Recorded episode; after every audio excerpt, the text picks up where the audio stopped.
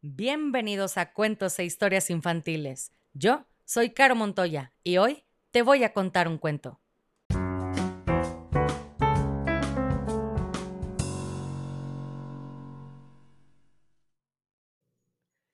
Y el cuento del día de hoy se llama Cómo atrapar una estrella, escrito e ilustrado por Oliver Jeffers.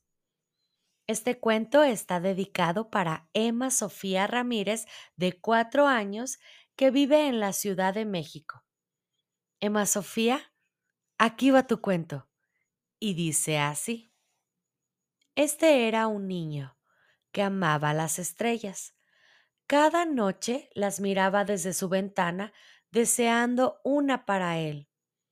Soñaba que se harían amigos, jugarían a las escondidas y juntos darían largos paseos. Para atrapar una estrella, lo mejor sería levantarse temprano, cuando ya están cansadas de brillar toda la noche. Así que el día siguiente se levantó al amanecer. Como no había estrellas a la vista, se sentó a esperar que apareciera alguna. Esperó, esperó, desayunó, Esperó aún más y después de comer siguió esperando. Por último, justo antes de que se ocultara el sol, el niño vio una estrella y brincó para alcanzarla, pero no podía saltar tan alto.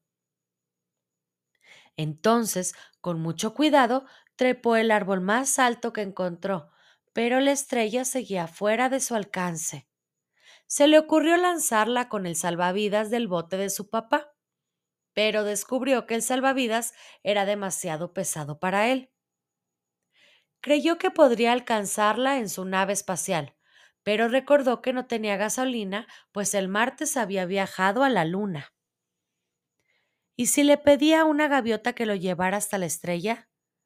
La única gaviota que andaba cerca no quiso ayudarlo. Así nunca la atraparía.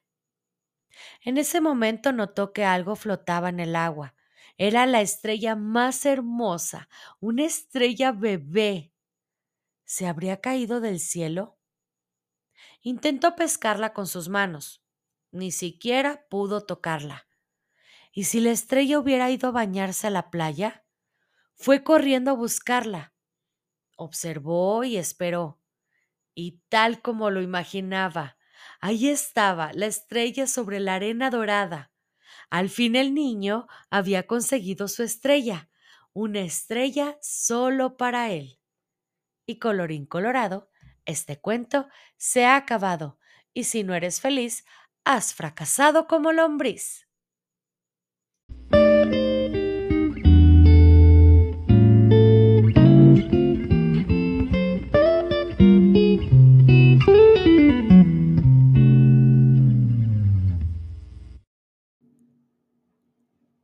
Si quieres escuchar tu nombre en una dedicatoria al principio del cuento, escríbeme por mensaje directo en Facebook o Instagram para conocer la dinámica.